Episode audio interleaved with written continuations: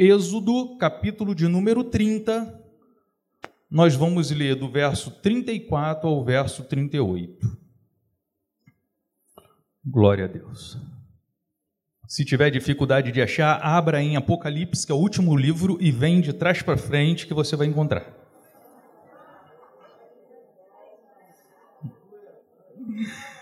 Melhorou, né?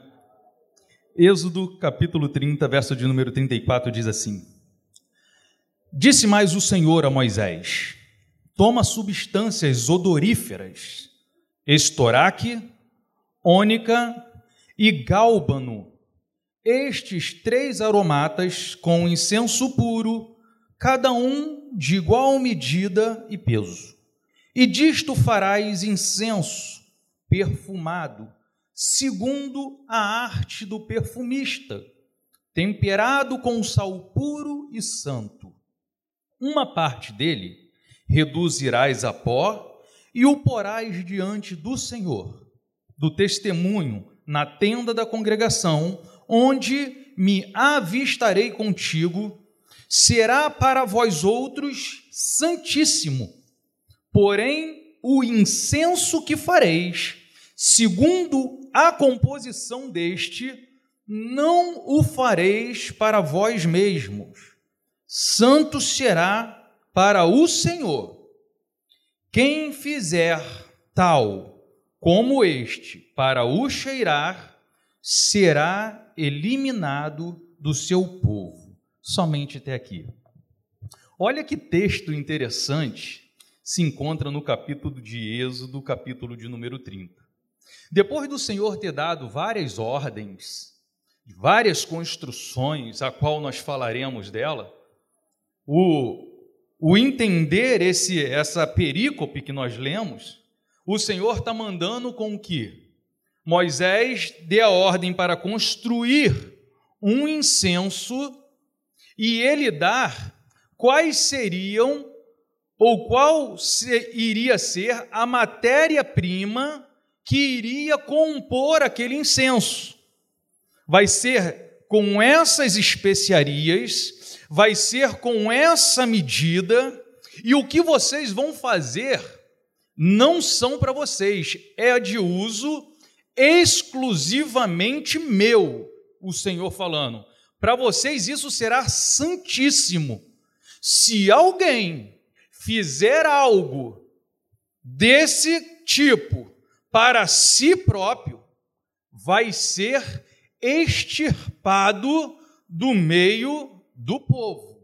Então nós estamos falando de algo muito sério, de algo muito importante. Mas esse texto, ele está dentro de um contexto que se inicia lá no capítulo 19 do livro do Êxodo. Depois de três meses que esse povo saiu do Egito, que Deus, por sua misericórdia, poder e graça, depois de 400 anos sofrendo na mão dos egípcios, o Senhor vai lá e liberta esse povo, para que esse povo pudesse caminhar então em direção a uma terra prometida, a tal terra que emana leite e mel, que seria bênção para aquela nação, mas após três meses de caminhada, esse povo, aquela, aquela grande multidão, chega diante do Monte Sinai. No Monte Sinai foi o local aonde Deus deu uma pausa para aquele povo e então começou a dar algumas diretrizes a Moisés, que era o líder daquela, daquela nação, daquele povo, daquele grande povo que estava caminhando. E aí, nesse contexto, Deus entrega para Moisés, chama Moisés para cima do monte, né? E entrega a Moisés os dez mandamentos. O povo precisaria se esquecer da maneira que eles viviam no Egito, apesar de contas. 400 anos estava aquele povo lá. Se nós imaginarmos a pessoa vivendo 100 anos, foram pelo menos quatro gerações vivendo dentro de uma cultura que não tinha nada a ver com os pensamentos de Deus para o seu povo. Então, quando Deus entrega os mandamentos a Moisés, Deus está dando diretriz para que aquele povo pudesse observar a maneira a qual o nosso Deus desejaria que aquele povo vivesse, sim ou não? Dentro desse mesmo contexto, Deus também entrega leis civis e leis religiosas que a partir de então iria nortear toda a conduta do povo de Israel. Aquele povo estava habituado a viver de maneira com aquilo que eles aprendeu numa terra estranha. Agora Deus está dando para aquele povo leis civis, leis religiosas que iriam mudar por completo a maneira deles viverem. E aí, um exemplo foi a lei do talião. Quem já ouviu falar da lei do talião? Faz um sinal assim com uma das suas mãos. Poucas pessoas, mas eu sei que todos já ouviram falar em olho por olho e dente por dente. Quem já ouviu falar? Essa é a lei do talião, e isso é justo demais. Quando eu comecei, quando eu parei para pensar nessa lei, eu vi como o nosso Deus, ele é um Deus de justiça, quando ele estabelece o olho por olho e o dente por dente. Uau, que crueldade! Não, isso é justiça. Porque nesta lei fica implícito que se a Glaudiceia furtar no meu campo um frango, ela terá, se for descoberta, ela terá que me restituir apenas um frango. E não cinco frangos, porque senão seria injusto. Então, quando ele diz é olho por olho, é aquilo, ó, é medida por medida. Na mesma força que você me ferir, você será ferido. Então isso traz uma, um equilíbrio, uma igualdade. Então, a partir de agora, com as leis civis e leis religiosas que Deus estabelece para o povo, eles vão caminhar com esse pensamento. Aquilo que você quer que os homens vos façam, façai vós também a eles, ok? E aí a gente chega um pouquinho mais à frente e nós vamos ver que, ainda dentro desse contexto, é que Deus dá a ordem para a construção do tabernáculo, uma obra magnífica que merece, com toda certeza, algumas observações. Eu não sei se você já teve a oportunidade de fazer um estudo sobre o Pentateuco e se debruçar sobre cada detalhe da construção do tabernáculo. É algo encantador. Eu me apaixonei pelo Pentateuco quando eu comecei a estudar com o tabernáculo, sobre o tabernáculo. É algo maravilhoso demais. E aí eu destaquei aqui em primeiro lugar. A obra do tabernáculo, Deus ordena a construção do tabernáculo. Essa obra, ela seria maravilhosa, algo jamais visto, um tabernáculo portátil e ricos em detalhes. Quer ver um grande detalhe que está inserido na construção do tabernáculo? É que ele era feito de madeira de acácia e revestida de ouro. Aí você pega por curiosidade e vai ver o porquê a madeira de acácia, uma madeira dura, uma madeira difícil de ser trabalhada. Por que tinha que ser a acácia? porque a madeira simboliza a nossa humanidade. Nós somos assim, difíceis de ser trabalhado, somos problemáticos. Aí você vai ver que Deus manda pegar essa madeira e revestir ela de ouro. Aí você que é curioso, você, mas por que o ouro? O ouro geralmente era o presente a dar às realezas, né?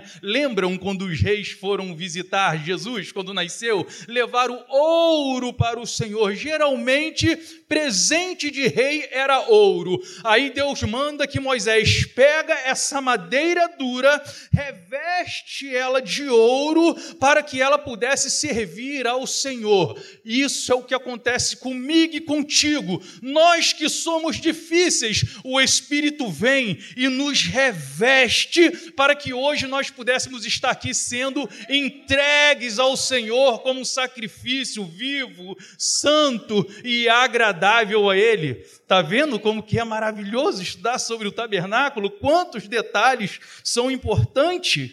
Mas, em segundo lugar, uma outra coisa que eu gosto de destacar é que não poderia ser diferente, porque seria nesse local maravilhoso aonde Deus se manifestaria. Então tinha que ser algo especial. Não podia ser diferente. Deus se manifesta no local aonde os detalhes são observados. Olha que maravilha!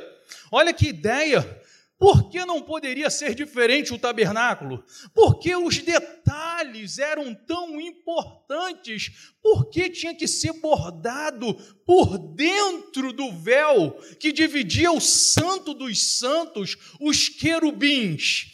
Por que, que na disposição do lugar santo tinha que ter a mesa do pão, o candelabro, o altar do incenso? Por que tantos detalhes? É porque é no local onde há detalhes detalhes que Deus se manifesta. Por isso é que o seu palavreado, ele tem que ser diferente. Por isso que a tua maneira de se vestir, ela tem que ser diferente. A tua maneira de se maquiar, a maneira de tu tratar o seu esposo, a tua esposa, a maneira de você educar os seus filhos, esses detalhes vai fazer com que Deus se manifeste em você e se manifeste através de você, porque hoje nós somos o templo do Espírito Santo de Deus e nós precisamos de entender esses pequenos detalhes que vai fazer toda a diferença. Que maravilha! E eu separei mais um detalhe do tabernáculo. O povo seria o responsável ou os responsáveis por subsidiar a obra do tabernáculo. Olha que coisa interessante isso, cara. Deus manda construir algo magnífico, algo de, que jamais tinha sido visto por aquele povo. E Deus fala assim: ó, vai ser vocês que vão subsidiar isso. Aí eu fiquei pensando assim, mas o povo acabou de sair do Egito como escravo.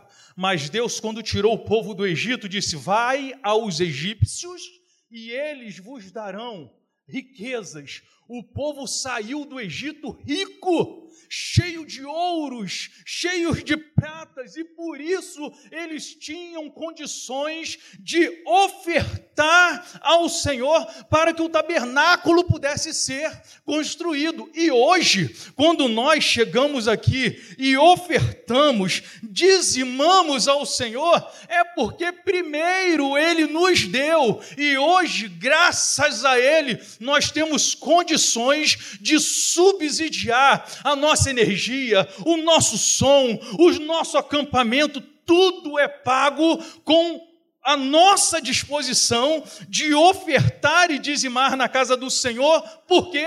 Porque é Ele que tem provido na nossa vida. Que interessante, nada mudou desde o início. Ele me deu primeiro e agora eu posso contribuir. Nós somos cooperadores com Cristo nesta grande missão de pregar o Evangelho de Deus. E para pregar o Evangelho de Deus, nós precisamos de um ambiente climatizado como esse. Não que precisamos, mas somos abençoados em tê-los. Mas isso gera custo. E nós, graças a Deus, não dependemos de governo nenhum, de ninguém que chegue aqui um arquimilionário para sustentar e nos prender em suas mãos. Não. Cada um de nós que temos recebido do Senhor somos contribuintes nessa obra. Quarto detalhe: Deus capacitou os homens para tão grande obra. Olha só, queridos. O povo estava 400 anos no Egito, somente cuidando de animais e plantando e colhendo. Agora Deus manda fazer uma obra que ia depender de artífices, de bordador, de pessoas que soubessem trabalhar com ouro, de pessoas que soubessem trabalhar com prata, de pessoas ia precisar de especialistas em muitas áreas. E aí Deus pega homens comuns do meio do povo e os capacita para toda obra que era necessária ser feita. Sabe o que eu aprendo com isso? É que Deus pega alguém como eu e você, pequeno, pobre, miserável, e enche do Espírito Santo e dá habilidade para que nós possamos fazer coisas grandes. Isso é maravilhoso demais, eu gosto disso, de saber que independente de mim, por misericórdia, ele me usa, ele te usa. A Bíblia diz que ele chama Bezalel, a Oliabe e enche esses homens com o Espírito Santo e os capacita com toda a sabedoria. E no final a gente vê o tabernáculo montado e percebe assim: que sabedoria Deus deu àqueles homens. Que sabedoria Deus deu àqueles homens! Isso é maravilhoso demais. E é nesse contexto aonde Deus separa para essa obra os sacerdotes, aqueles que iriam oficializar tudo aquilo que dizia respeito à área espiritual do povo. Então Deus separa os sacerdotes, homens normais, separados para lidar com coisas sobrenaturais. Na mesma pegada, Deus pega homens comuns, enche de com o seu espírito e o separa para obras específicas. Como eu li no início dessa reunião, o Senhor separou uns para apóstolos, outros para profetas, outros para evangelistas, outros para mestres e outros para pastores. Nesse caso, Deus está então separando homens para que fossem sacerdotes, cuidasse integralmente da parte espiritual daquele povo. Após tudo pronto, Deus então dá uma ordem a Moisés para preparar o óleo da unção, que serviria para ungir todos os utensílios do tabernáculo e até o sacerdote. Esse óleo que foi preparado da unção serviu para ungir, consagrar tudo aquilo que tinha sido feito pelas mãos do povo e de Aoliabe, de Bezalel, tudo aquilo que foi construído e até os sacerdotes que foram separados, Deus mandou fazer um óleo de unção, né, para ungir todos aqueles utensílios e os móveis e o sacerdote, ou seja, Deus estava separando aquelas coisas que foram ungidas para que servissem única e exclusivamente para o Senhor. Tudo aquilo que tinha sido construído para o tabernáculo e até os sacerdotes foram ungidos, consagrados, separados para servir única e exclusivamente ao Senhor. E agora tudo pronto, tudo separado, tudo ungido, o Senhor manda construir o incenso sagrado, que é o texto que a gente leu. Estava tudo pronto. O tabernáculo estava montado, os sacerdotes estavam separado. Agora era a hora de cultuar ao Senhor, de usar tudo aquilo que foi construído para adoração a Deus. Ali seria oferecido os sacrifícios, as ofertas, e então o Senhor manda preparar o incenso sagrado. E aí, como nós lemos, o incenso era só para o Senhor aquele incenso seria usado para a glória de Deus. Homem nenhum poderia usufruir daquele aromata, porque senão seria expugnado do meio do povo. E aí, o incenso, ele, ele é a representação da oração. O incenso, como queimado, quando queimado, apesar, além de exalar um cheiro agradável, ele sobe constantemente aquela fumaça. E porque ela fica sempre subindo, ela vira símbolo da nossa oração. E o salmista, no Salmo 141, verso de número 2, ele tem essa pegada e ele diz assim: Suba, Senhor, a tua presença a minha oração como um incenso. Ou seja, se o incenso ele representa a minha oração, por que não dizer que o incenso também representa a minha adoração? Por que também não dizer que o incenso ele representa a minha devoção ao Senhor? Porque eu penso que o nosso culto hoje, ele tem um tripé. E o tripé seria devoção. O que é devoção? Apego, um apego firme ao meu Deus. Isso é devoção. E eu creio que eu e você, nós somos devotos ao nosso Deus. Nós somos apegados a esse Deus. Uma outra parte é o nosso louvor. Nós estamos aqui para, perdão, louvar ao Senhor.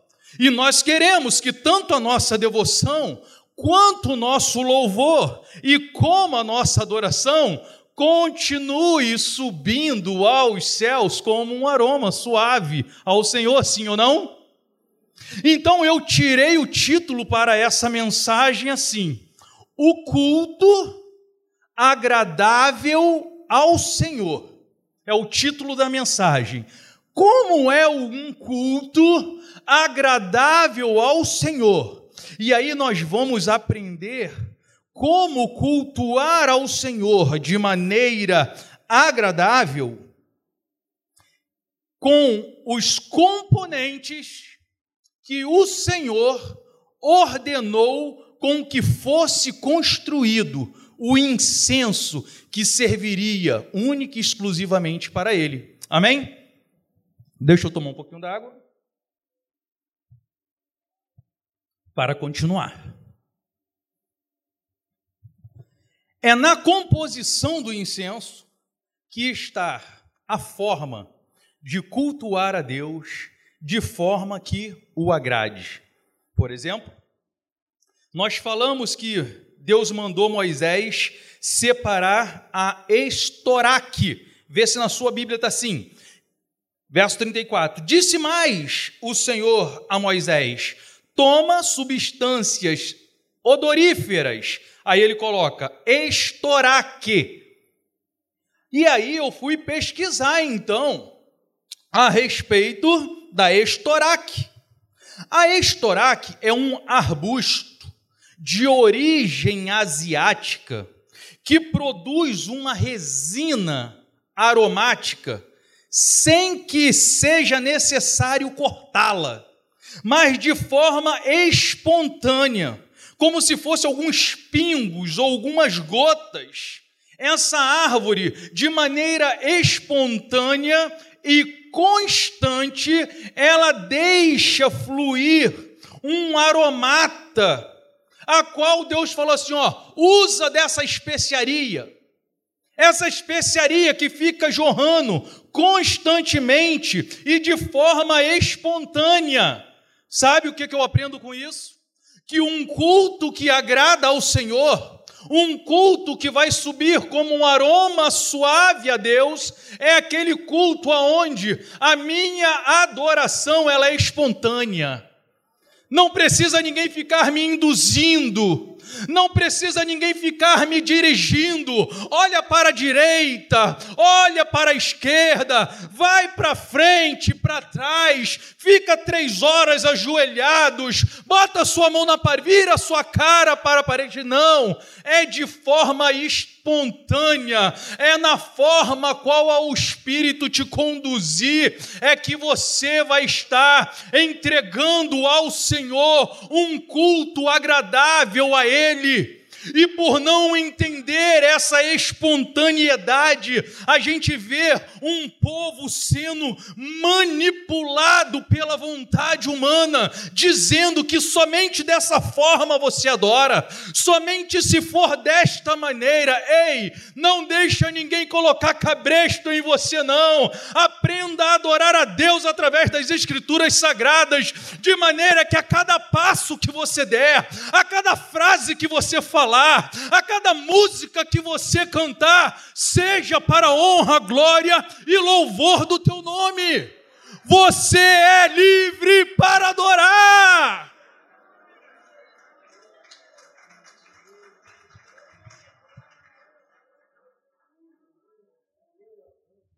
E como é bom ser liberto. Ah, se Jesus vier e você estiver dormindo sem roupa, você vai ficar. Jesus! Pelo amor de Deus, queridos. Deus já nos libertou dessas coisas. Que nós possamos ser espontâneos. É bem verdade que temos que ser polidos, né? Nem tudo a gente vai falar, nem tudo a gente vai expor a nossa ideia, mas nós somos libertos para adorar de maneira espontânea, porque eu sei que é isso que Deus deseja de nós. Em segundo lugar, além de ser uma adoração espontânea, Deus manda separar a ônica. Olha lá no texto. Substâncias odoríferas, estoraque e a ônica. Aí você vai pesquisar sobre a ônica, você vai ver que ela é um molusco marinho de águas profundas, que tem as suas conchas, suas membranas fibrosas, odoríferas, que quando queimadas exalam um aroma suave e duradouro. Sabe o que eu aprendo? Que um culto que agrada a Deus tem que nos tirar da superficialidade e nós mergulharmos em águas profundas. A ônica era assim: se você quisesse achar esse molusco somente em águas muito profundas. Hoje, infelizmente, vivemos numa geração que vive na superficialidade do Evangelho, se aborrecem por qualquer coisa, abandonam a fé por qualquer motivo, por quê? Porque não aprenderam que o culto agradável ao Senhor, além de ser um culto espontâneo, tem que ser um culto com profundeza, com profundidade perdi a palavra. Profundeza, profundidade. Tem que ser algo, querido, nós precisamos de sair desse arroz com feijão. O apóstolo Paulo nos ensina, quando eu era menino, eu pensava como menino, eu agia como menino, mas agora eu cresci, eu estou adulto, eu preciso de avançar, eu preciso de um pouco mais. E aí a gente vai ver o profeta, ah, mede dois côvados, mede cinco côvados, e a água dava pelas canelas, dava pelo joelho, dava pelos lombos e daqui a pouco já era um rio tão profundo que eu não conseguia mais caminhar, e então eu tinha que nadar de braçada. Ei, Deus é um rio profundo aonde você pode nadar de braçada. Não precisamos ficar no raso, na, na, na, nessa nesse ambiente raso, fraco, porque nesse rio profundo de Deus não tem problema se afogar, porque Ele é a própria vida, querido. Então mergulha fundo nas coisas de Deus. Se tu tens chegado ao Senhor né, através da leitura, leia um pouco mais. Se você tem se chegado ao Senhor na oração, orem um pouco mais. Se você está habituado a se consagrar, consagra-se um pouco mais e vai mergulhando em Deus, porque isso sim é um culto agradável ao Senhor. E em último lugar, ele manda separar o gálbano, como está lá no verso, estoraque, ônica e o gálbano. O gálbano é uma planta que ela está sempre verdinha, com canais oleíferos de onde se extrai um perfume medicinal de cura e aromático quando cortado, ou quando ralado, ou quando apertado, ou quando misturado. Sabe o que eu aprendo com isso, querido?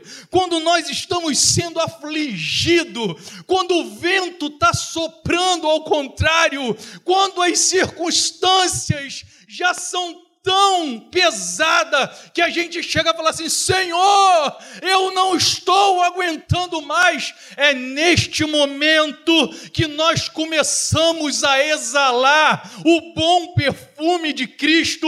Não é à toa que, hora ou outra, eu e você passamos por momentos difíceis, porque é nesse momento de dificuldade que a gente mostra a diferença daquele que serve e daquele que não serve. O Senhor Senhor quer sempre que em toda e em qualquer circunstância o nosso louvor, a nossa adoração seja agradável a Ele. Por isso Jó passou pelo que passou, perdeu tudo, mas ele disse: O Senhor me deu, o Senhor tomou, bendito seja o nome do Senhor. E é isso que Deus deseja nesta manhã para a sua vida, para a minha vida, que o nosso culto a Ele seja assim, querido, espontâneo, profundo e quebrantado, que nessa manhã nós possamos pedir ao Senhor, me ajude a Deus, sempre que está reunido em teu nome,